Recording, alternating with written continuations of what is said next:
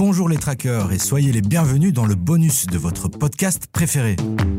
Alors, qu'avez-vous pensé de l'épisode 42 avec Thierry, celui qui a perdu une belle Porsche en bourse? Je suis Salim Nesba et je suis ravi de vous retrouver pour ce deuxième bonus de Tracker.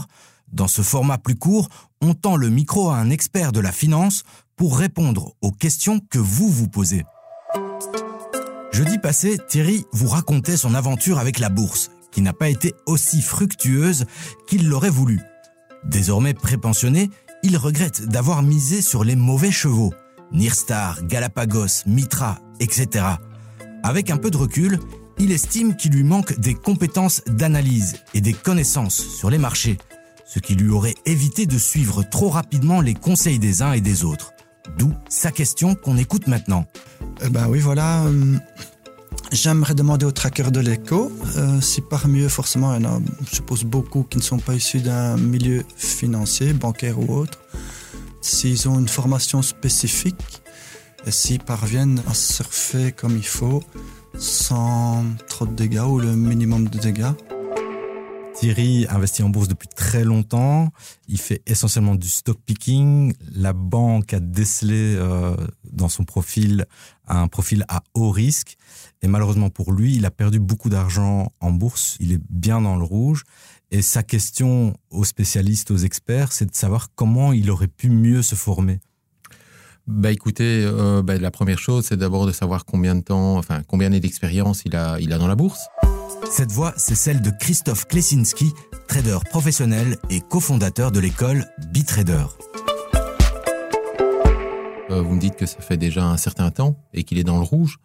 Donc là, je pense qu'il devrait se remettre un peu en question. hein. Donc, euh, on peut très bien avoir une année, deux années dans le rouge, mais il faut pouvoir faire euh, une courbe euh, de performance et surtout quand on fait de la finance personnelle. Et je pense qu'après quelques années, si on est euh, toujours en négatif, euh, ben là, je pense qu'il faut, il faut repartir de zéro. Donc, dans son cas, je connais pas personnellement son portefeuille d'actions. Il faut pouvoir euh, diversifier son portefeuille.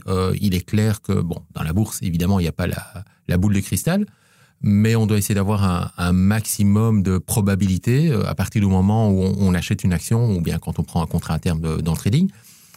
Euh, dans le cadre des actions, il faut certainement analyser les fondamentaux, il faut, faut voir euh, le potentiel de la société, et il faut pas se limiter à, des bruits de couloir, ou euh, ça je pense que c'est pire que tout. On peut très bien avoir un, avis par rapport à, d'autres personnes, mais je pense que la, décision revient à l'investisseur après son analyse et, et voir si son choix est vraiment pertinent. Et alors, dans ce souci de, de se former, est-ce qu'il doit se diriger vers euh, des formations euh, dans des écoles ou est-ce que aujourd'hui on peut s'auto-former? On peut effectivement être autodidacte euh, dans l'investissement, mais je pense évidemment que c'est toujours mieux d'avoir une formation. Euh, on parle de la finance, on parle d'une activité euh, comme un avocat ou euh, Un médecin un médecin, par exemple. Donc voilà, on, on commence pas à, plaider après deux semaines. Donc euh, donc, je, pense que le meilleur conseil que je peux donner à tous les investisseurs, bien sûr, c'est d'être formé préalablement, parce qu'on parle quand même d'une activité euh, complexe, hein, euh, quoi qu'on puisse en dire, et, à risque, bien sûr. Moi, personnellement, je suis autodidacte, mais il faut essayer d'avoir un, maximum d'informations. Hein, je veux dire, euh, dans la finance, un, un des éléments clés. S'il faut commencer quelque part, est-ce que vous avez une référence, un livre ou une porte d'entrée vers quelque chose de plus sérieux que ce qu'on voit sur Internet, par exemple?